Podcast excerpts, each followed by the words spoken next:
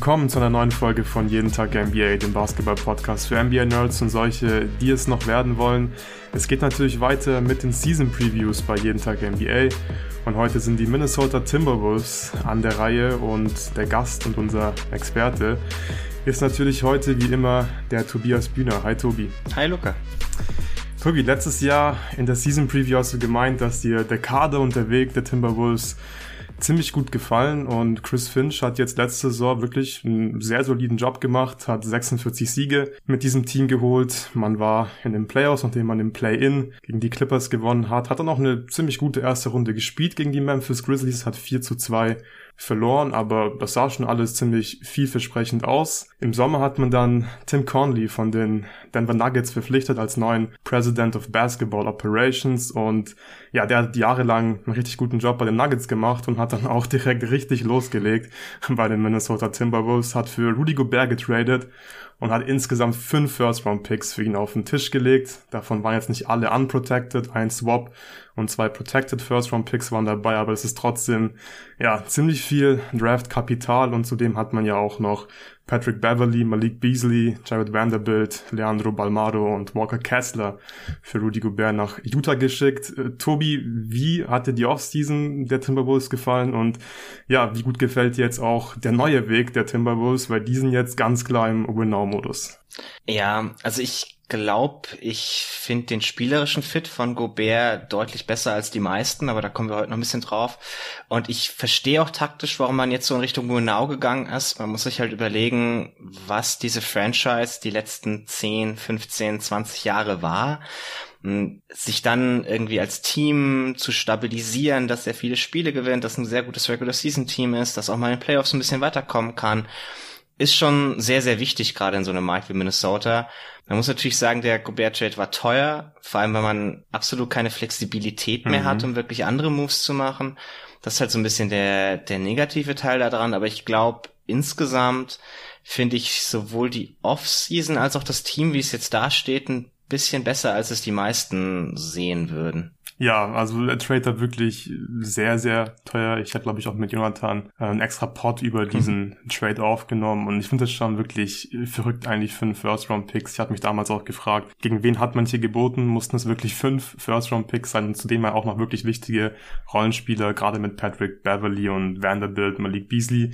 Die haben alle eine Rolle gespielt, aber ja, rein sportlich ähm, ist es schon nachvollziehbar. Gobert wird die Timberwolves definitiv äh, besser machen und Minnesota hat einfach die letzten Jahre ja nicht viel gewonnen. Die waren äh, so lange nicht in den Playoffs. Jetzt waren wir mal wieder in der ersten Runde, ähm, hat die Runde nicht gewonnen, aber es geht in die richtige Richtung. Gobert wird einfach definitiv äh, diesem Team weiterhelfen. Und ich würde auch sagen, wir starten direkt mit Rudy Gobert und dem Fit mit Carl Anthony Towns. Ich habe da auch natürlich auf Twitter einiges gelesen und ja, viele sehen das ja so ein bisschen kritisch und fragen sich, ah, wie soll das funktionieren? Das sind zwei Bigs, zwei Center und mhm. Gobert, der kann offensiv ja eh nicht so viel machen. Ja, da bin ich sehr, sehr pessimistisch. Tobi, wie siehst du das Ganze? Kann das offensiv funktionieren? Und wenn ja, äh, wie sieht das dann offensiv aus? Ja, also ich glaube, in der Regular Season funktioniert das in der Offensiv schon ganz, ganz gut, weil also ganz viel davon ist einfach Talent und Carl Anthony Towns ist ein sehr, sehr spezielles offensives Talent. Davon gibt's nicht sonderlich viele in der Liga die ein so versatiles Skillset mitbringen, die so ein Mismatch-Albtraum für die Gegner sind, weil er halt eben als Big Man Dinge sowohl irgendwie im Post tun kann, als auch von Perimeter aus, als Pick-and-Pop Big Man agieren kann, etc. Und da kann man schon relativ viel Sachen machen, die, glaube ich, ganz gut funktionieren so in der Regular Season. Also wenn man jetzt zum Beispiel irgendwie ein Pick and Roll läuft, wo Towns als Pop Big Man und Gobert als zweiter Screener, der gleichzeitig hart zum Korb rollt, dabei ist oder so. Oder auch generell kann man da, glaube ich, relativ viele ganz gute Sets laufen. Man wird die beiden sowieso staggern. Dann hat man auf der einen Seite halt die Angela Russell mit Rudy Gobert, was ganz gut passt von der Pick-and-Roll-Kombi, weil Russell so ein, so ein Big Man braucht, der halt hart zum Korb geht, der irgendwie Lobs fangen kann, danken kann, etc. Und auf der anderen Seite hast du Carl Anthony Towns zusammen mit Anthony Edwards, was auch sehr gut zusammenpasst, finde ich. Und wenn du das dann so ein bisschen auseinander staggerst, hast du halt 48 Minuten von Minimum einer sehr guten Kombi, du hast Phasen, mit denen du wahrscheinlich Gobert hauptsächlich irgendwie in so einem Dunker-Spot agierst, der, der Offensiv-Rebounds abräumen kann.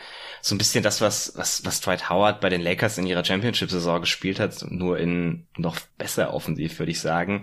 Also, du kannst da relativ viel machen, bist natürlich ein bisschen eingeschränkt so in deiner insgesamten Versatilität. Also klar, Rudi Gobert kann halt nur bestimmte Dinge tun, die kann er relativ gut. Ich, manchmal ist es auch so ein bisschen, ich, ich weiß nicht, ob der die Konversation um Gobert so ein bisschen vereinfacht wird. Also es ist jetzt nicht so, als würde er offensiv gar nichts können, wie man manchmal so darstellt, sondern also er kann schon gute Screens. Ja, dieses dieses Screen-Thema ist, ist, ist, ein, ist ein dummer Witz inzwischen, aber also er ist schon einer der besten Screener der Liga. Das darf man jetzt Definitiv, auch nicht völlig. Ja. Er ist, ein, er ist ein sehr guter Rollman, der der hart zum Korb rollen kann, hat da eine gewisse ja, eine, eine gewisse Form von Spacing auch, weil er einfach den Gegner bindet, weil du, du musst irgendwo bei ihm bleiben als Rollman, sonst, sonst dankt er dir das Ding halt rein er kann viele Offensiv-Rebounds holen rund ums Brett. Er ist halt eine Präsenz irgendwo. Und das ist schon alles, glaube ich, nichts, das man jetzt völlig ignorieren würde oder sowas. Und dann hast du halt Carl Anthony Towns, der sowieso mehr vom Perimeter agiert, der viele Dreier nimmt, der, wenn er zum Korb zieht, auch seine Mitspieler finden kann. Also wenn jetzt irgendwie der Gegenspieler von Gobert noch rüber rotiert, dann findet Towns ihn auch mal mit einem Pass. So ist es nicht. Also ich finde, da wird teilweise zu viel ja, zu viel Zweifel daraus gemacht, dass das irgendwie so zwei Big Mans sind. Das geht doch heutzutage nicht mehr. Ich glaube, ja. wir haben jetzt an der einen oder anderen Stelle schon gesehen, dass wenn dein einer Big Man halt ein, ein spezielles offensives Talent ist, funktioniert das schon. Und man muss halt sagen, wenn man jetzt so den Fit auf die, die andere Seite rüber transportiert, defensiv, man hat in Towns halt einen Spieler, der dich defensiv sehr einschränkt natürlich. Also wir haben das letztes Jahr gesehen, die Wolves mussten ständig mit Towns auf der Höhe vom Screen agieren im Pick and Roll, mussten dann dahinter sehr viel rotieren, um irgendwie hinter ihm quasi ein bisschen aufzuräumen. Und jetzt hat man eben Goubert sich reingeholt, der, was so, sagen wir mal, für Schwächen anderer Leute am Korb kompensieren, wahrscheinlich so der beste Spieler der Liga ist, weil er doch relativ viel Space covern kann mit seiner Länge unterm Korb Klar, was dann so, so Closeouts nach draußen zu Shootern angeht, ist er jetzt nicht überragend, aber auch nicht so schlecht, wie er manchmal gemacht wird. Und gerade in der Regular Season spielen genug Gegner mit irgendwelchen Non-Shootern, dass, dass das nicht ein Problem ist. Und du brauchst eben jemand, der für Towns aufkommt für Towns Schwächen, die, die der halt in der Pick-and-Roll-Defense hat, die er, glaube ich, auch immer haben wird. Also die Idee vom College, dass Towns irgendwann mal sich defensiv auf einem stabilen Niveau stabilisiert irgendwo, ich glaube, die sind inzwischen einfach gone. Also das, so ehrlich muss man sein. Wir hoffen seit Jahren drauf, dass es mal irgendwas wird und es wird marginal besser, aber nie wirklich. Das heißt, wenn du natürlich sagst, du in den Playoffs, du hast irgendwie Carl Anthony Towns, der dann ständig hatchen muss und dann kommst du hinterher in Rotations, du hast Gegner, die Five Out spielen. Wie soll denn die Defense irgendwas verteidigen? Das sind definitiv legitime Zweifel, die man haben kann. Das Problem ist, jede Defense mit Carl Anthony Towns auf dem Feld hätte legitime Zweifel. Also du, du bist einfach so eingeschränkt in dem, was du, was du generell tun konntest und dann ist, finde ich, Gobert mit dem Skillset, das er hat, als halt jemand, der diese Defense gerade in der Regular Season im Alleingang zusammenhalten kann und der offensiv genug macht, um, um irgendwie reinzupassen, finde ich eigentlich so ziemlich den idealen Fit von Spielertyp, den man halt bekommen konnte. Ja, finde ich auch. Also der wird diese Defense definitiv besser machen. Du hast jetzt schon ziemlich viele Sachen angesprochen. Wir werden über die Defense auf jeden Fall noch ausführlicher später im Pod sprechen. Lass uns mal wir ein bisschen beim offensiven Fit bleiben. Du hast gesagt, Cat ist ein sehr, sehr spezieller Spieler und ich glaube, das unterschätzen manche Leute einfach. Klar, Cat ist ein Big, aber der ist schon wirklich ein verdammt spezieller offensiver Spieler. Ähm, er wird nicht zu Unrecht oft als der beste Shooting Big Man aller Zeiten betitelt. Ist er vielleicht nicht unbedingt, aber er gehört definitiv in die Konversation. Ähm, vor allem, er braucht auch nicht viel Platz für seine Dreier. Also er kann ja wirklich einfach mhm. über seine Verteidiger drüber werfen und ich denke, das wird er, er wird mehr werfen und er ist einfach ein verdammt guter Shooter. Manchmal gar keine Gedanken. Der wird an die 40 Prozent seiner Dreier treffen, hat letzte Saison sieben Dreier pro 100 Possessions genommen, hat auch in seiner Karriere schon mal über 10 genommen. Ich denke, das kann wieder so ein bisschen die Richtung gehen. Also Cat ist einfach ein richtig guter Shooter. Der wird mehr werfen nächste Saison. Das Gute ist halt, der kann das verdammt gut. Also das ist kein Problem für die Offense, dass Cat mehr werfen muss. Und ich glaube, der Aspekt, der in seinem Game wirklich richtig underrated ist, ist einfach sein Driving Game. Also er ist mhm. für ein Big so ein guter Driver einfach. Und ich kann mir auch wirklich vorstellen, dass das auch gut mit Gobert gemeinsam auf dem Feld äh, klappen kann, weil die Verteidiger, die müssen Cat respektieren und dann reicht oft einfach ein Pumpfake, dann wird der Verteidiger reagieren und Cat, der kann einfach vorbeiziehen. Und wenn er mal auf dem Weg zum Korb ist, dann ist er halt wirklich äh, schwer zu stoppen, weil er einfach, ja, für einen Seven-Footer einfach athletisch ist, sehr kräftig ist, da kannst du da nicht mehr viel machen, dann ist eigentlich auch scheißegal, ob Rudy Gobert im Dunkerspot steht. Und was man auch nicht vergessen darf, und es wundert mich so ein bisschen, dass darüber auch so wenig gesprochen wird, mit wem hat denn Cat letzte Saison ähm, im Frontcourt gestartet. Das war Jared Vanderbilt und der war halt äh. offensiv, ja, ist kein guter offensiver Spieler. Sein bester Skill in der Offense das ist wahrscheinlich sein Offensiv-Rebounding und ich würde mal behaupten, dass, Rudy Gobert zu den besten Offensiv-Reboundern der Liga ja. zählt und er ist halt da einfach, finde ich, auch ein Upgrade und Vanderbilt ist ein absoluter Non-Shooter. Der hat letzte Saison 14 Dreier genommen, also äh, war jetzt nicht so, dass man, dass man da jetzt irgendwie deutlich mehr äh, mhm. Platz hatte jetzt mit Vanderbilt. Deswegen mache ich mir da wirklich gar keine Sorgen. Man hatte auch letztes Jahr mit Cat und Vanderbilt ein All-Rating von 118,5. Ich habe 2900 Possessions gemeinsam gespielt. Das ist wirklich ein sehr, sehr guter Wert. Mhm. Also von daher offensiv manchmal wirklich gar keine Sorgen. Und Rudy Gobert, der macht offensiv, ja, nicht viele Sachen, er sollte nicht viele Sachen tun zumindest. aber die Sachen, die er macht, in denen ist er wirklich absolut elitär. Also als Rollman, genial. Er ist ein super Lob-Threat. Ich glaube, davon wird auch D'Angelo Russell viel profitieren. Mhm. Wie gesagt, als Offensiv-Rebounder wird er diesem Team auch helfen. Und gerade in der Regular Season, da mache ich mir eigentlich, ja, äh, gar keine Gedanken. Ja, das Einzige vielleicht so ein bisschen, was man halt beachten muss, Towns hat, war letztes Jahr schon einer der Spieler, die am meisten irgendwie so aufgepostet haben. Mhm. Und das sah nicht immer gut aus. Und das ist so ein bisschen auch eins seiner Probleme, die letztes Jahr noch seine Effizienz ein bisschen runtergezogen haben, vor allem weil er Unmengen an Turnovern produziert aus dem Post. Ja, also die Pässe von Towns, ich kann es wirklich nicht mehr anschauen. Diese, diese scheiß äh, ich, ich Pässe die ganze Zeit von ihm. Warum? Also ich, ich finde, man sieht einfach so, er hat da so viel Bock drauf. Er hat so viel Bock drauf, richtig ja, geilen Pass zu spielen. Aber er kommt Spaß. nie an. Er kommt nie an einfach. Es muss er einfach abstellen. Aber ja. ich glaube, es ist vielleicht gar nicht so schlecht, dass er vielleicht dann nicht mehr so viel aufpostet. Richtig. Vielleicht klar, er richtig. macht das gerne. Aber du hast gesagt, es war jetzt nicht so super effizient und die Turnovers von den Pässen und so eigentlich ganz cool, dass er das eigentlich gar nicht mehr so oft machen kann, weil klar, das wird dann ein bisschen schwierig. Post-Ups mit Gobert auf dem Feld sehe ich jetzt auch nicht. Aber dafür wird er halt andere Sachen machen und die macht er halt extrem gut. Ja, genau, das ist es halt. Also gerade so, wenn er, wenn irgendwie Double Teams kommen, hat er schon enorme Probleme, sich da irgendwie rauszuspielen.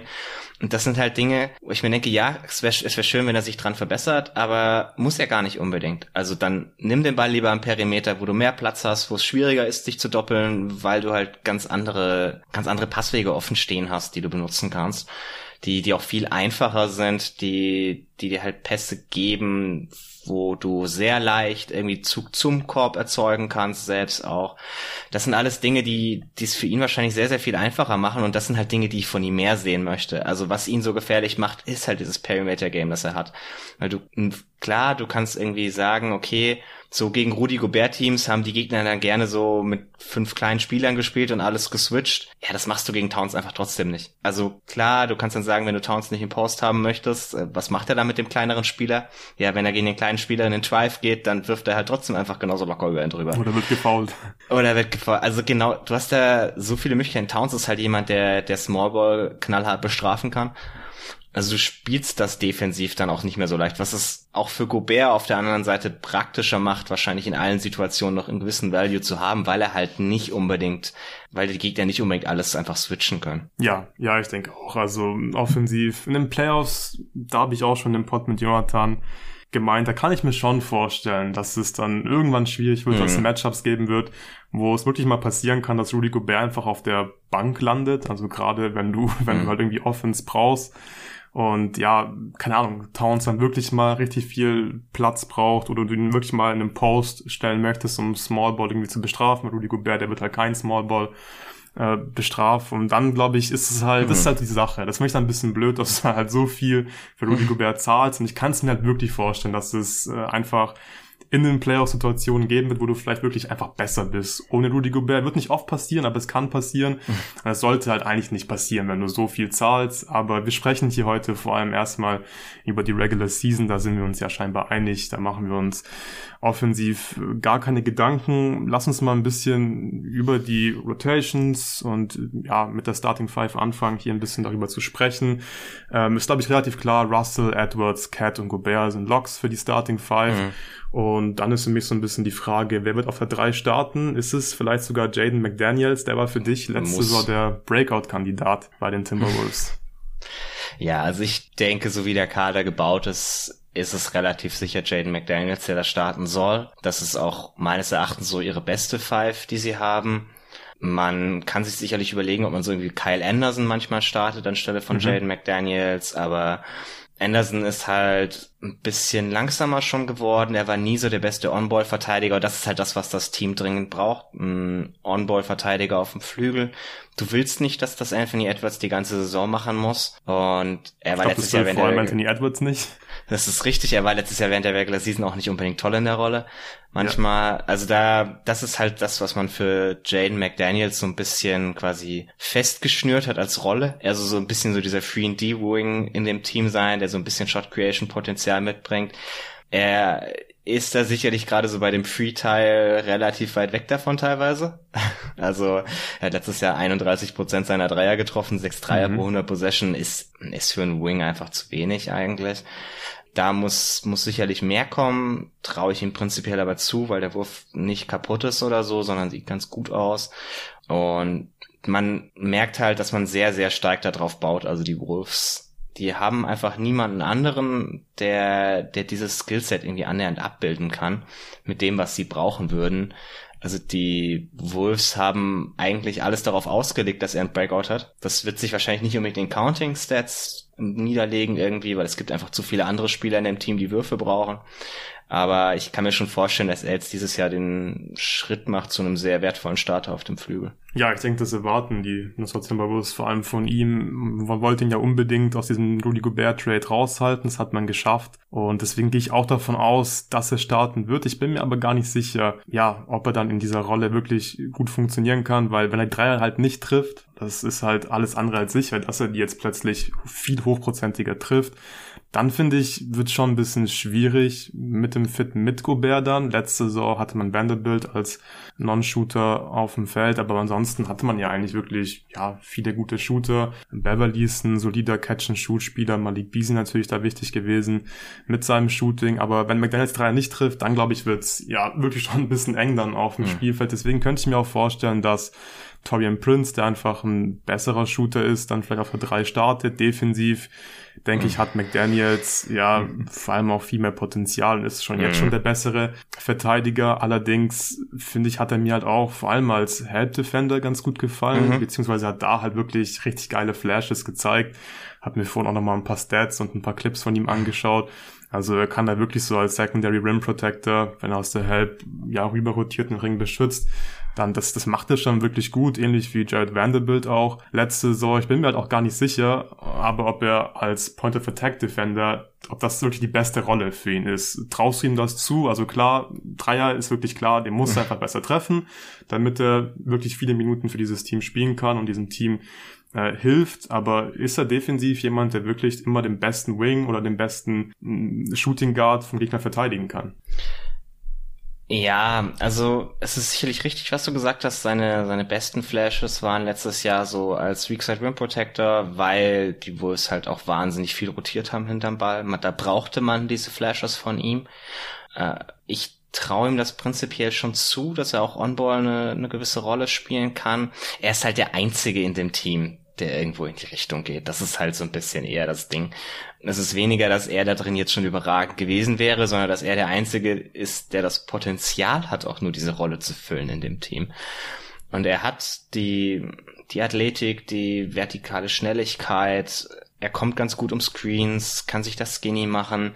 Für die meisten, für manche Power Wings ist er wahrscheinlich eher noch ein bisschen zu skinny, als dass er sich wirklich irgendwie bedrängen kann, aber ich sehe da schon einiges an Potenzial, dass man, dass man ausschöpfen kann. Ich denke auch, die Wolves werden wieder relativ viel so agieren, dass sie halt eine sehr aggressive Defense spielen, wo man sehr viel rotieren muss, wo dann du nicht unbedingt immer so dein eines primäres Matchup hast und immer bei dem bleibst, sondern man sich halt darauf verlässt, dass lieber ein bisschen zu viel gegambelt wird, weil man dann Steals generieren kann und auch wenn das dann an der einen oder anderen Stelle mal so ein bisschen zu Lasten der ich sag mal soliden Defense geht, weil das einfach den Stärken des Teams am ehesten entspricht. Also Anthony Edwards mit seiner wahnsinnigen Athletik kann am ehesten das irgendwo.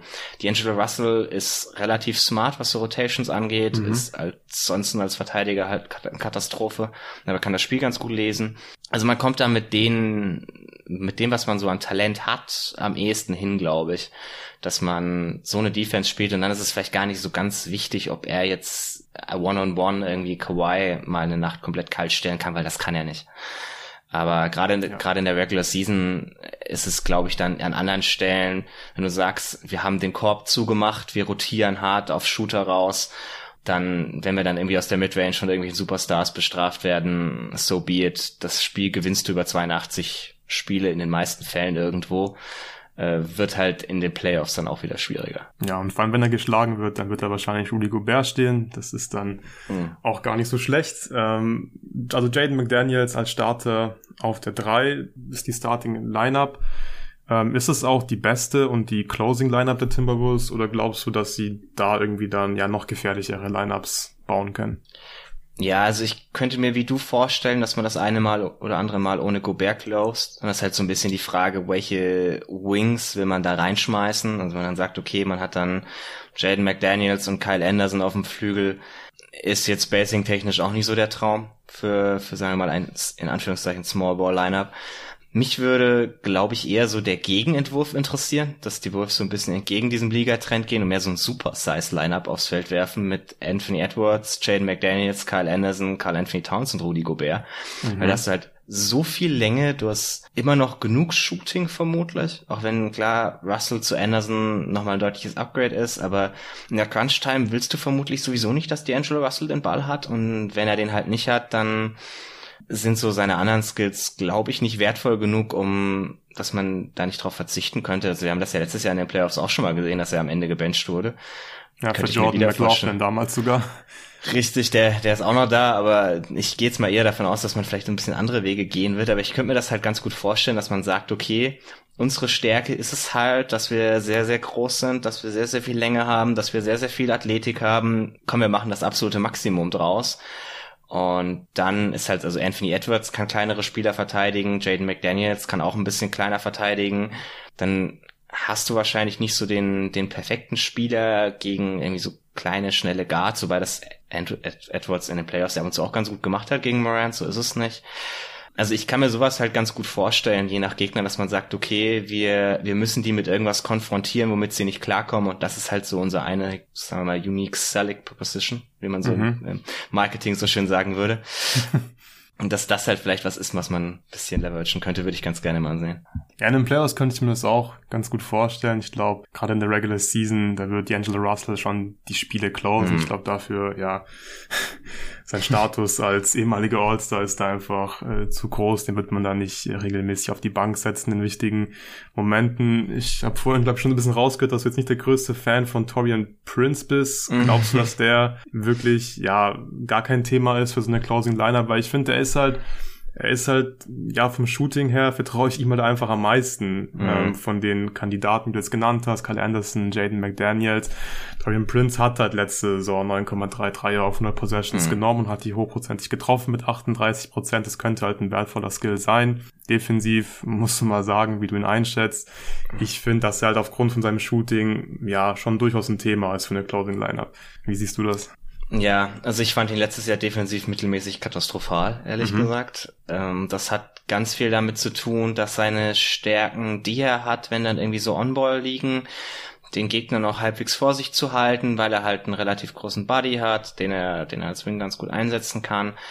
Aber was irgendwie so Rotations angeht, hat ganz, ganz viele überhaupt nicht gemacht oder einfach völlig verpennt teilweise, dass das jetzt sein Mann gewesen wäre, zu dem er hätte rotieren müssen. Also es war halt letztes Jahr sehr, sehr auffällig in diesem Scheme, das halt von dir verlangt, sehr, sehr viel zu rotieren, dass er immer wieder der Punkt war, wo das komplett zusammengebrochen ist. Mhm. Das ist halt, also ich finde das, finde das schwierig. Auch alles andere außerwerfen, was er offensiv macht, finde ich ehrlich gesagt nicht so toll. Also irgendwie, wenn der dem, wenn er quasi zum Drive ansetzt, nachdem er das Closeout gezogen hat oder sowas, ist immer so, okay, ich weiß nicht, ob der den Ball nochmal passt. Und finde ich schwierig in dem Team.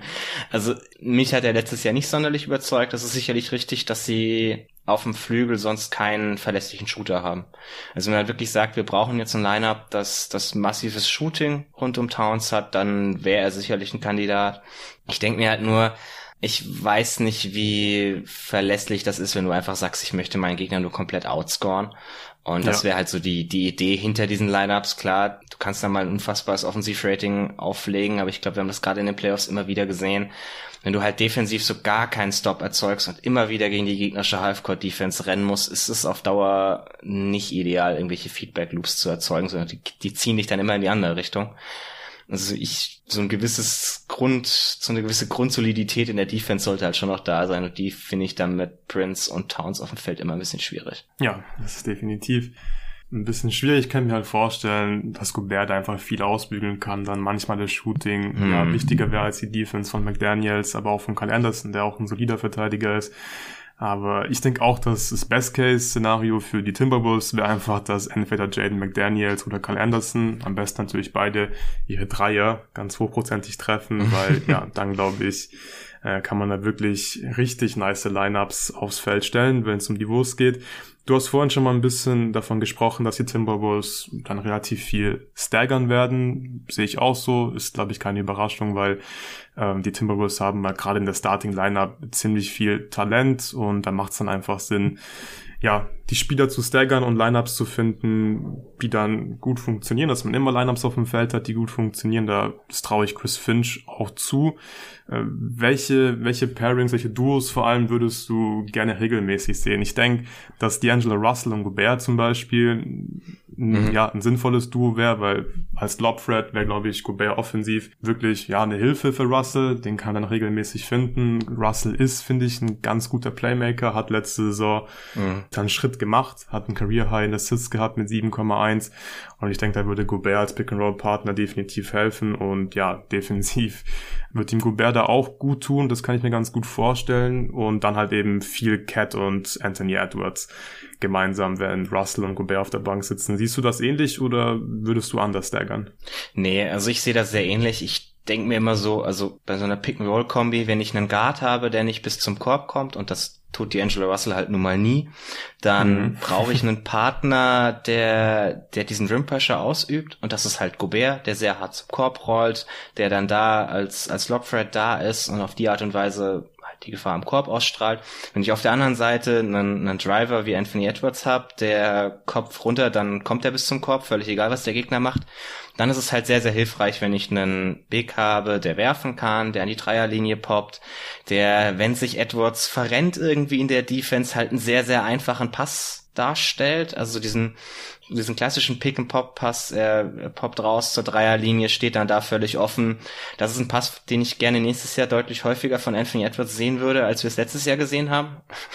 Das wäre ja. so Schritt eins, dass ich werde ein vernünftiger Playmaker für andere. Den, den Pass ab und zu mal wenigstens zu sehen. Und das ist halt, also D'Angelo Russell ist ein sehr, sehr guter Passer, finde ich.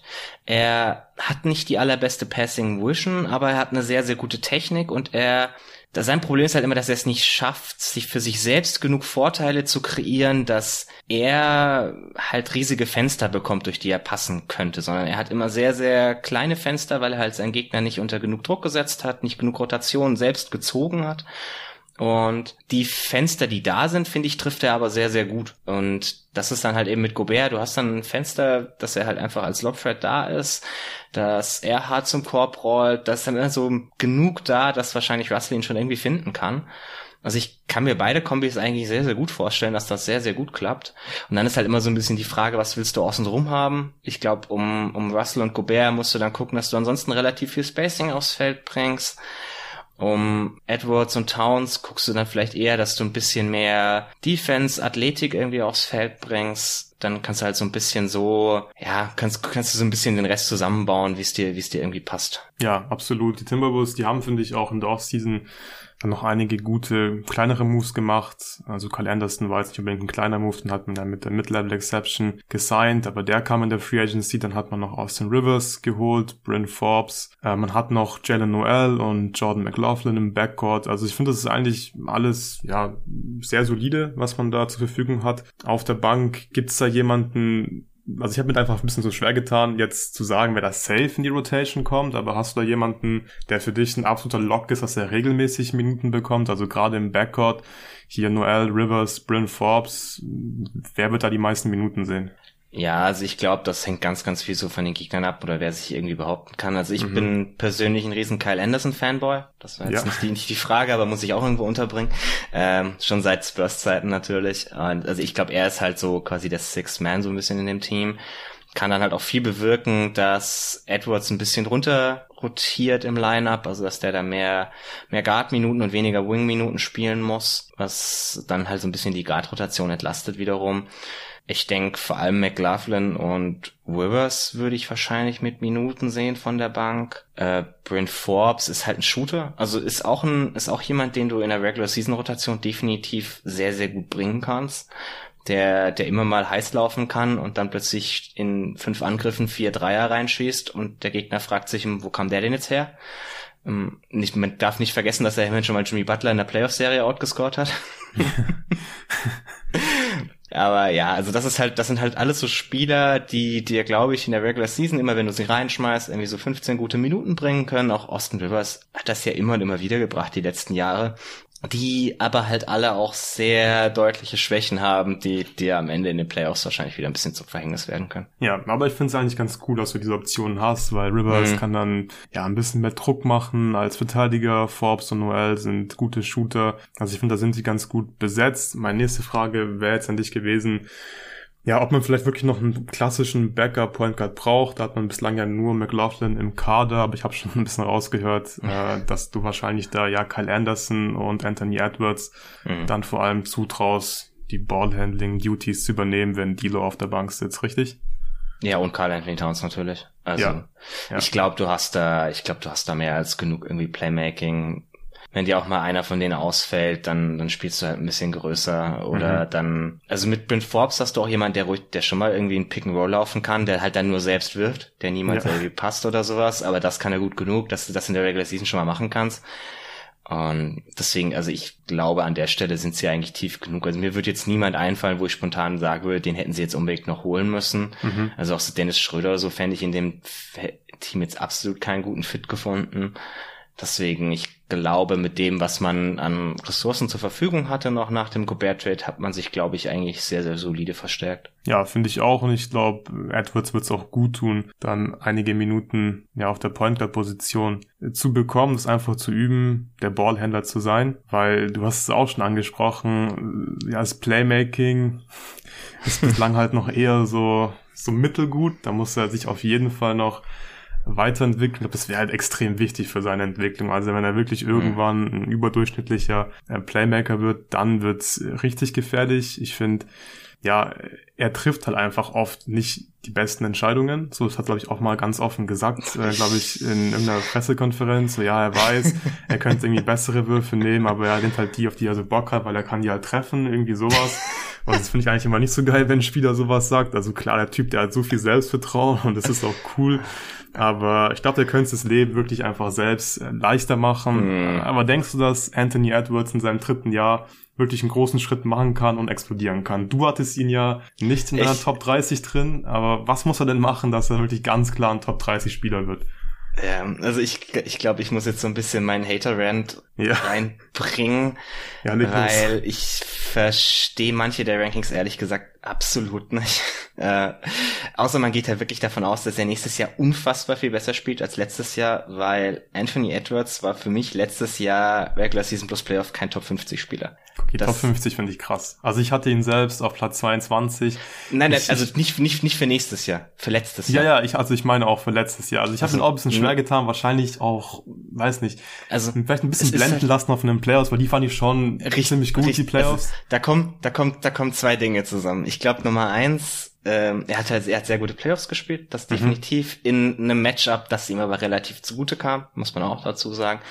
Und das zweite Ding ist, äh, bei jungen Spielern, es gibt so dieses, ja, ich glaube, viele Leute sehen dann halt so die Highlights oder sehen auch die guten Spiele, also auch die ganzen guten Spiele von ihm und er hatte wirklich manche Spiele, wo er offensiv einfach ein absolutes Monster war. Und dann kann man sich halt sehr leicht in dieses Potenzial verlieben. Also ich sag auch gar nicht, dass Anthony Edwards nicht einer der Spieler in der Liga mit dem größten Potenzial ist. Also ich glaube fest daran, dass der Kerl in fünf Jahren irgendwie All-Star ist, Top 15 Spieler ist, äh, vielleicht sogar Top 10 Spieler ist, kann ich mir gut vorstellen. Das Problem ist nur, ich glaube, dass er noch jetzt noch lange nicht so weit ist. Und das, also ganz viel ist dieses Decision-Making-Thema, weil er hat letztes Jahr wirklich ganz, ganz viele Phasen dabei gehabt. Hast du gesehen, er hat den Ball bekommen, so mit na, 12, 14 Sekunden auf der Shot-Clock. Und Carl Anthony Towns stand am Perimeter und hat sich quasi eigentlich schon umgedreht und konnte in die Defense laufen, weil er weiß, er kriegt diesen Ball nicht mehr zurück. Uh, das ist halt ein bisschen gruselig, wenn das dann am Ende in irgendeinem contesteten Midranger endet. Ja, den kann Edwards treffen, aber wenn du so viel offensives Talent um dich rum hast, ja, ab und zu mal musst du halt auch mal passen, ehrlich gesagt. Und also er hat ja ganz, ganz viel oder auch, auch Entscheidungen für sich selbst, wenn er schon selbst scoren will. Du hast einen Gegenspieler, der teilweise zwei Köpfe kleiner ist als du. Geh zum Korb, ramm, ramm ihn in den Korb. Du bist wahrscheinlich der größte Athlet, der aktuell in der NBA rumläuft, außer vielleicht Zion oder so oder ja. Janis, aber so von den Guards zumindestens. Äh, und was macht er? Er nimmt irgendwie einen dreifachen Stepback und dann am Ende einen langen Midranger gegen einen Gegenspieler, keine Ahnung, der halt ein Winzling ist im Vergleich zu ihm. Und das, du hast ganz, ganz viele solcher Situationen, wo du siehst, okay, er hat das Talent, er hat manche der Skills, aber er bringt das absolut noch hinten und vorne nicht zusammen. Und ich glaube halt, dass das bei ihm ein Prozess ist, der, der dauern wird. Also deswegen bin ich auch dafür, dass er nächstes Jahr relativ viele Ballhandling-Duties bekommen wird. Das wird aber mit gewissen Growing Pains verbunden sein. Er war auch letztes Jahr am Ende der Saison schon deutlich besser als am Anfang, muss man auch dazu sagen. Also auch das ist halt immer so, man, man erinnert sich eher so an das Ende der Saison als das, was er am Anfang war. Also man dann halt so den Schnitt ein bisschen out-averaged, ist glaube ich dann äh, in der Bewertung endet man halt ein bisschen schlechter, aber es ist halt ganz viel auch, du hast sehr inkonstante Tage, du hast auch mal Tage, wo er seinen Wurf einfach nicht trifft und ihn dann einfach trotzdem weiternimmt. Völlig egal, wer auch sein Gegenspieler ist. Also, wenn du die letzten vier Dreier daneben geballert hast und einen Gegenspieler gegen dich hast, gegen den du, den du im Drive eigentlich jedes Mal stehen lassen kannst, dann nimm bitte nicht den fünften Dreier noch hinterher, mm. tut mir leid. Und das macht, das macht er gerne. Das macht er viel. Ja. Und also das sind, das sind Verhalten, die kann man alle abtrainieren. Das ist für einen jungen Spieler auch völlig normal. Aber er ist da, glaube ich, rein so von diesem, das, das Spiel zu lesen, zu verstehen, ist er, glaube ich, so ein paar Jahre hinter anderen jungen Talenten. Deswegen glaube ich, dass bei ihm halt so diese große Explosion erst so in Jahr vier, vielleicht sogar erst Jahr fünf kommt. Und dass er dieses Jahr eher noch so ein Ballhändler sein wird, der, bei dem du oft genug halt irgendwie Kopfschütteln bekommst, wenn du ihm zuguckst. Und diese, diese Konstanz über, über quasi jeden Angriff hinweg ist halt, glaube ich, für, für so, für so Playmaker, gerade Spieler, die, die nicht die idealen Pässer für andere sind, sondern die viel davon leben, dass sie halt selbst scoren, dass sie die, die richtige Entscheidung treffen, wie sie jetzt selbst scoren wollen. Das, das halt manchmal ein bisschen länger brauchen kann. Also ich glaube, Zach Levine ist zum Beispiel so ein ganz schönes Beispiel. Der hat relativ lange gebraucht, bis er das alles zusammenbekommen hat. Da dachte man in Jahr drei auch nur so, puh, also wo soll das denn hinführen? Und jetzt haben wir da halt jemanden, der gerade die letzten zwei, drei Jahre dann massive Schritte gemacht hat als Ballhändler.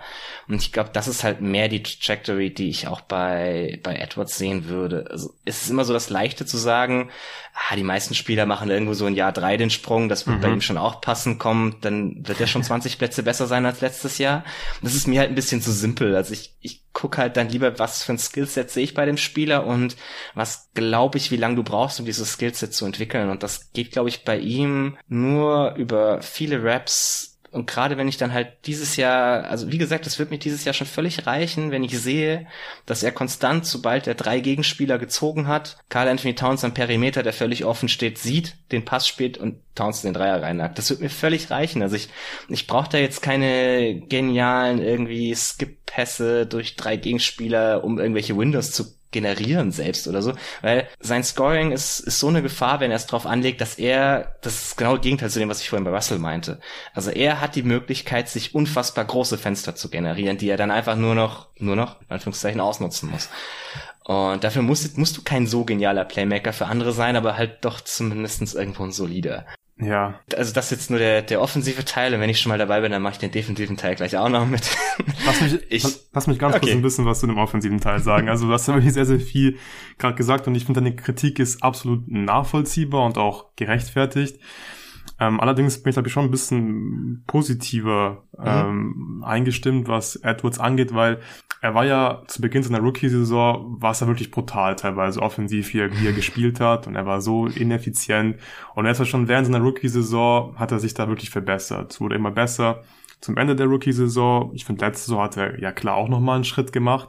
Dann hat er in den Playoffs, ja, stimme ich dir zu, das Matchup kam ihm vielleicht ganz gelegen, aber er hat es wirklich gut gemacht. In den Playoffs war für mich der offensiv auch der beste Spieler der Timberwolves. Und deswegen traue ich ihm halt schon zu, dass er sich, dass er nächste Saison jetzt in, in Jahr drei einen großen Schritt macht. Als Playmaker wird er definitiv jetzt nicht äh, einen Riesenschritt machen, aber es würde auch schon reichen, wenn er zum Beispiel Towns den Ball passt, wenn er ganz frei ist und er mit einer Penetration zum Beispiel ähm, die Hilfe gezogen hat und nach einem Pick and Pop einfach den Ball rauspasst und solche Reads, solche einfachen Entscheidungen, so das ist, denke ich, das Traum wie mir beide zu, dass er mhm. sowas hinbekommt. Es ist halt eigentlich nur eine Frage der Zeit, wann er diese Reads einfach ja sieht und dann halt auch die richtige Entscheidung trifft. Und das kann ich mir schon vorstellen, dass er das dieses Jahr macht macht als Playmaker, dann ja ein bisschen besser wird, aber dieser Schritt halt sehr wichtig für ihn und für das, für, für das ganze Team dann ist. Und als Scorer selbst, da habe ich halt wirklich das Gefühl, wenn er einfach anfangen würde, sich ein bisschen mehr darauf zu fokussieren, welche Würfe er nimmt und dann halt vor allem auch die Würfe mehr zu erzwingen, wo er halt einfach wirklich super effizient ist oder sein sollte. Also gerade jetzt so die Abschlüsse im Ring so, da finde ich einfach oft, äh, ich meine, er kommt ja wirklich easy zum Korb. Der Typ, der kann eigentlich immer zum Korb ziehen, wenn er es möchte, den, den kann eigentlich niemand, niemand aufhalten. Er ist so athletisch. Aber selbst wenn er zum Ring kommt, dann finde ich, dann finisht er halt teilweise nicht richtig. Dann geht er nicht komplett durch zum Ring. Mhm. Und das kann ich halt bei ihm überhaupt nicht verstehen. Die Quoten am Ring bei ihm sind auch in Ordnung. Es sind 63 Prozent am Ring. Das ist okay. Aber ich glaube, bei ihm ist da schon nochmal viel mehr drin. Und auch das könnte ich mir halt schon nächste Saison vorstellen, weil ich finde, da braucht es ja eigentlich nicht mehr so super viel, dass er einfach dann komplett durchgeht, konstant komplett durchgeht, die Fouls zieht, ja, oder halt dann einfach wirklich hochprozentig, noch hochprozentiger am Ring finisht und er hat halt als Shooter wirklich jetzt jedes Jahr schon einen Schritt gemacht. Und gerade in den Playoffs war es ja wirklich ziemlich beeindruckend. Als Pull-Up-Shooter, da hat er jetzt über die ganze Saison 32,5 Prozent aller Pull-Up-Dreier getroffen. Das ist für Dreier schon ganz, ein ganz guter Wert. Und ich denke, da wird er sich wirklich weiterentwickeln. Und wenn er dann wirklich alles davon, ja, kombinieren kann nächstes, oder was ich nicht für völlig ausgeschlossen halte, dann glaube ich, kann er wirklich einen Riesensprung machen, halt schon ein Stück weit explodieren nächste Saison. Ja, das Problem ist, das sagen, also den Teil mit, er muss ja einfach nur zum Korb kommen, weil er kann's ja, das sagen wir jetzt auch schon seit seiner College-Saison. Also das mhm. sind alles, das sind Dinge, die haben wir wortwörtlich in der Draft Coverage genauso gesagt. Also wirklich Wort für Wort. Ähm, und dann denke ich mir halt so, okay, also wenn es die ersten zwei Jahre nicht kam, man muss halt sagen, wenn man ihn so als, sagen wir mal, Scoring-Superstar sieht, was er ja schon sein müsste, einfach weil er nicht der, nicht der Playmaker für andere sein kann derzeit, glaube ich noch, ähm, dafür ist mir, sind mir dann die Quoten gerade so aus der Midrange doch noch ein bisschen zu schlecht. Also er hat letztes Jahr 33 Prozent seiner Midranger getroffen. Das ist nicht unbedingt gerade Superstar. Nee, äh, ist es nicht, aber ich finde, die muss er halt auch nicht unbedingt nehmen, beziehungsweise er sollte halt weniger Midranger nehmen, weil er ist ein guter äh, Three-Point-Pull-Up-Shooter und mit Gobert wird er da auch definitiv noch bessere Looks mhm. bekommen. Und ja, klar, okay, vielleicht, vielleicht, äh, vielleicht zieht er halt wirklich dann einfach nicht genug zum Ring und er wird es auch nicht nächste Saison machen, weil klar, es hätte er auch schon von Anfang an machen können. Die, die Fähigkeit hatte dazu, er macht es halt einfach nicht. Es ist ja ähnlich wie bei, wie bei, wie bei Aiton. Da sprechen wir auch immer noch über, ja, der könnte körperlicher spielen, mehr Foul ziehen, aber okay, bei ihm glaube ich auch nicht, dass Aiton das irgendwann machen wird. Bei Edwards, denke ich, kann es halt schon noch Klick machen, aber ich sehe natürlich schon, dass das jetzt alles andere als in Stein gemeißelt ist, dass er jetzt hm. plötzlich zum Ring zieht oder öfters zum es, Ring zieht. Es, so. es, sind, es, sind, es sind halt auch Dinge wie zum Beispiel, also so die, die Percentage von seinen Würfen, bei denen er gefoult wurde, ist im zweiten Jahr zurückgegangen.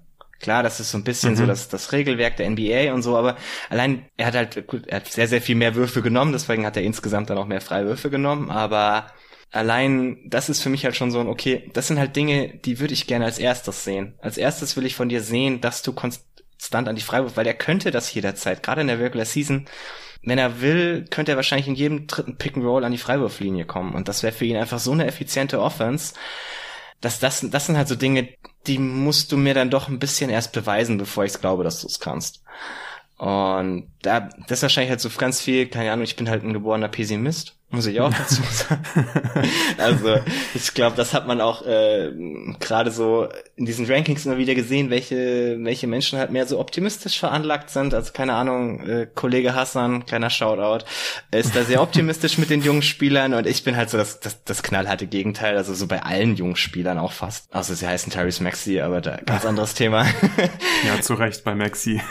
Richtig. Nee, genau. Also deswegen, ich kann es, ich sehe es nicht als unmöglich. Die Frage ist halt immer so, als wie, wie wahrscheinlich sieht man ja. das Ganze. Und ich glaube halt, dass der Sprung erst in Jahr vier kommt, dass die Wolves auch dann wahrscheinlich erst so wirklich richtig gefährlich werden. Mhm. Okay, willst du noch kurz was zu Edwards in der Defense sagen? Also, ja, ich, ich guck mal, dass ich das nicht ganz so lange ausführe.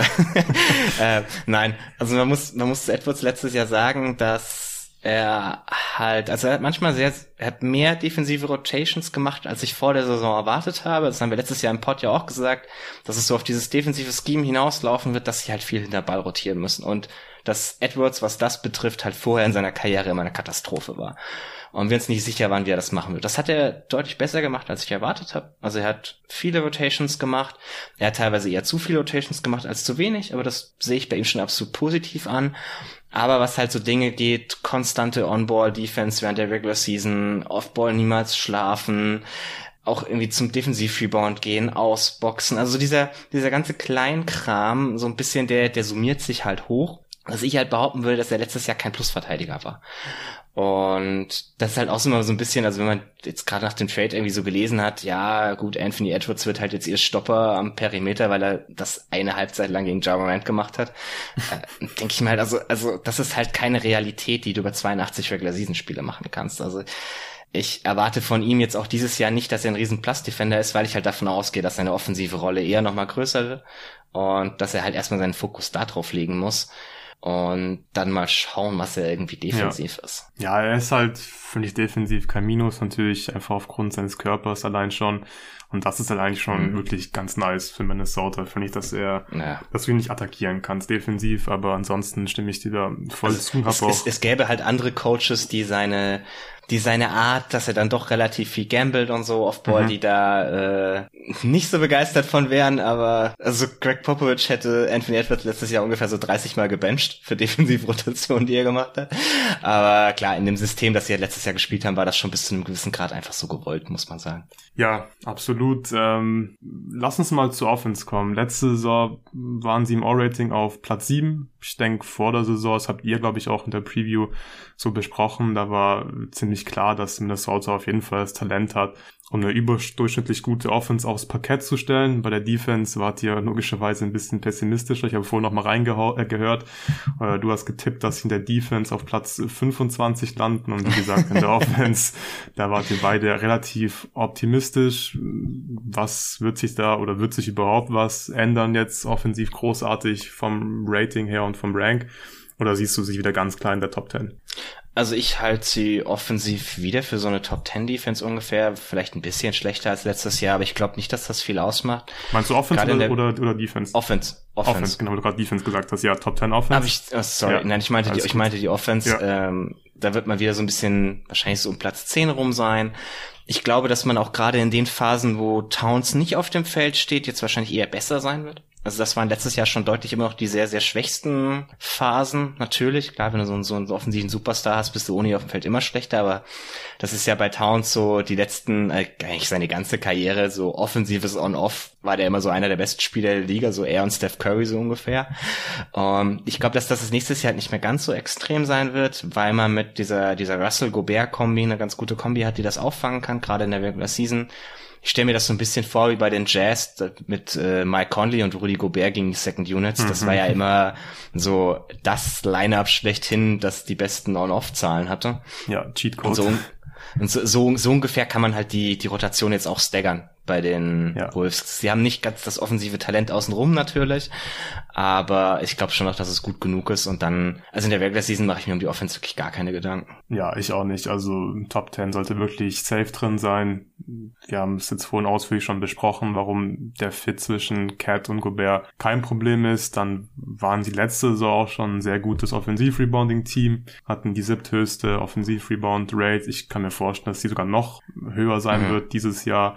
Ähm, am Ring war die Quote nicht so richtig gut, 64,6 Prozent. Auch da, glaube ich, äh, kann Gobert die Offense einfach ein bisschen effizienter machen, weil er einfach ständig hochprozentige Abschlüsse im Ring bekommen wird als Lob-Threat, plus eben die Offensiv-Rebounds, die sind oft in Transition gekommen. Auch da haben sie eigentlich viel Talent. Also es spricht, finde ich, alles wieder für eine Top 10 Offense. Äh, ich glaube, bei der Defense wirst du nicht mehr Platz 25 tippen wie letzte Saison. Da haben sie ja wirklich positiv überrascht. Also es war völlig nachvollziehbar, dass mhm. man vor der Saison gedacht, das wird einer der schlechtesten Defenses der Liga. Waren sie nicht. Sie waren sogar am Anfang der Saison wirklich ziemlich gut. Am Ende sind sie dann auf Platz 13 gelandet. Äh, du hast vorhin auch schon ein bisschen das Scheme von der letzten Saison beschrieben. Sie haben in der Pick-and-Roll-Defense ziemlich aggressiv verteidigt, haben das dann mit einer ziemlich aktiven Backline-Defense äh, kombiniert. Vanderbilt war da zum Beispiel sehr wichtig als Secondary Rim Protector. Man hat halt viel Druck auf den Ball einfach mhm. ausgeübt, hat auch eine Menge Turnovers forcieren können. Ich finde, es hat absolut Sinn gemacht, dieses Scheme. Mhm. Man hat auch gesehen, dass am Ende der Saison liest da nicht mehr ganz so gut, weil die haben sich einfach darauf eingestellt, man konnte es einfach so ein bisschen aushebeln, aber ich denke an sich macht es halt Sinn, wenn man Cat hat, so zu verteidigen. Mhm. Jetzt ist halt die große Frage, machst du im Prinzip fast genauso weiter und sagst, okay, jetzt haben wir halt noch Rudy Gobert in der Backline-Defense und dann wird es halt einfach automatisch besser oder muss man dieses Scheme dann doch einfach umstellen, weil man jetzt eben wahrscheinlich den besten Regular Season Defender im Kader hat? Ja, also ich glaube, das kommt halt immer ein bisschen drauf an, wie die Gegner spielen. Also in den Pick and Rolls, in denen Gobert involviert sein wird, wird man sicherlich nicht dieses aggressive Scheme spielen, weil das einfach gar nicht Goberts Stärken sind, sondern da wird man einfach das spielen, was Gobert seit Jahren macht und das ist halt Drop Defense mhm. in der mhm. Regular Season, was er seit Jahren sehr, sehr gut macht. Er ist wahrscheinlich der beste Drop Defense Big der Liga. Das wird man mit ihm in der Pick and Roll Coverage sicherlich weiterspielen. Ich gehe davon aus, dass man mit Cat auch weiterhin diese, dieses aggressive Scheme spielen wird. Das sieht dann so ein bisschen so aus wie bei den Bucks letztes Jahr. Wenn, wenn Portis irgendwie in Pick and Rolls involviert wurde, haben die auch immer zwei an den Ball gebracht. Und dann war halt Janis dahinter und die Rolle soll jetzt genau Gobert spielen.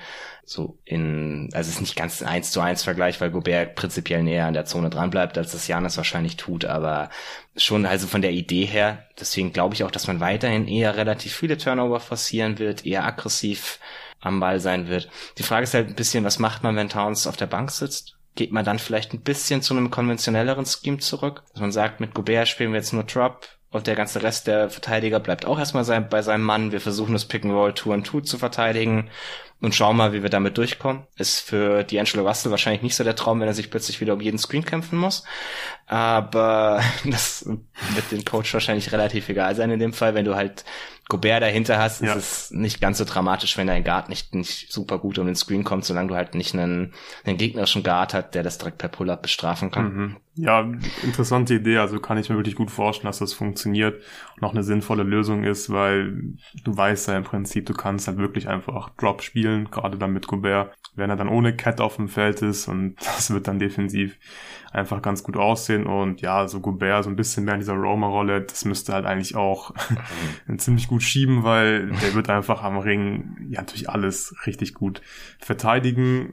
Es gibt, finde ich, nächste Saison, finde ich, gibt es viele Teams, wo ich mir denke, ja, die könnten wirklich eine richtig gute Defense haben. Wir werden auch über die Toronto Raptors sprechen, die gehören auch dazu. Ich hatte mir jetzt ein bisschen schwer getan, hier beim Ranking oder ein Ranking zu tippen für die Timberwolves, weil man sagt ja eigentlich immer, wenn du Gobert hast, dann hast du eine Top 10 Regular Season Defense. Ich denke, das ist auch einfach so und es gibt auch besseres defensives Personal als in Utah und da waren sie teilweise auch besser als nur Top 10 in der Defense. Allerdings tue ich mich hier schon schwer zu sagen, die sind jetzt irgendwie Top 5 oder so mit Gobert. Mhm. Also in der Defense würde ich jetzt auch sagen, ja, landen sie wahrscheinlich irgendwie so zwischen Platz 7 und Platz 10. Wo schätzt du sie da ein? Ja, also genauso. Man muss ja auch sagen, so Ende der letzten Saisons haben die Gegner dann deutlich mehr verstanden, wie man gegen diese Defense spielen muss, weil die Timberwolves auch nicht das einzige Team waren, das so gespielt haben, also auch andere Teams, die da die sehr aggressive Coverages spielen. In der Liga gab es immer mehr davon. Also zum Beispiel die Bulls haben das sehr aggressiv gemacht mit ihren Guards, die Raptors sowieso seit Jahren, aber die Gegner haben sich dann so ein bisschen mehr daran gewöhnt und man hat zwischenzeitlich dann auch mal so ein, zwei Monate versucht, tatsächlich Cat wieder im, im Drop zu spielen. Das war halt wieder wie altbekannt eine mittlere Katastrophe. Deswegen ist man davon dann am Ende wieder ein bisschen abgegangen, aber es ist halt auch, man muss sagen, diese Defense ist unfassbar anstrengend, was sie da letztes Jahr gespielt haben. Also das über, über 82 Spiele durchzuziehen mit dieser Menge an Rotationen, ist halt auch für ein junges Team extrem schwierig. Äh, erfordert auch sehr, sehr viel Koordination etc. Also ich kann mir schon vorstellen, dass man da versucht, an der einen oder anderen Stelle das Ganze ein bisschen zu vereinfachen nach mhm. Möglichkeit. Mhm. Aber Gobert mit seiner, mit seiner Röhrenpräsenz, man hat genug andere solide Verteidiger, man hat viel Länge auf dem Feld, man hat ein gutes Defensiv-Rebounding, dann wahrscheinlich endlich mal, nachdem man da letztes Jahr eigentlich auch nicht so toll war. Äh, also ich gehe davon aus, dass man wieder so eine Top 10 Defense stellen kann. In den Minuten ohne Gobert wird es wahrscheinlich ein bisschen düster, aber in den Minuten mit ihm ist man wahrscheinlich eher so wieder auf so Top 5 Niveau. Und dann hat er wahrscheinlich wieder seinen äh, Defensive Player of the Year Case, den er schön machen kann. äh, und dann ist man wahrscheinlich auch da irgendwie so Platz 8, 9, 10, wie du gesagt hast. Ja. Ja gut, äh, dann haben wir die Timberwolves in Offense und Defense in der Top 10. Das bedeutet im Normalfall in der Regular Season einige Wins. Deswegen würde ich sagen, kommen wir jetzt mal langsam aber sicher zu unseren Predictions und wir starten mit dem Best Case. Und du darfst anfangen und einfach mal hier ja dein Case machen für die Timberwolves und alles richtig gut läuft. Ja, wenn, wenn alles richtig gut läuft, sind, glaube ich, so die zwei Dinge, über die wir diskutiert haben, die dann eintreffen. Also zum einen, Anthony Edwards macht halt diesen Sprung dieses Jahr schon zum, zum absoluten Star.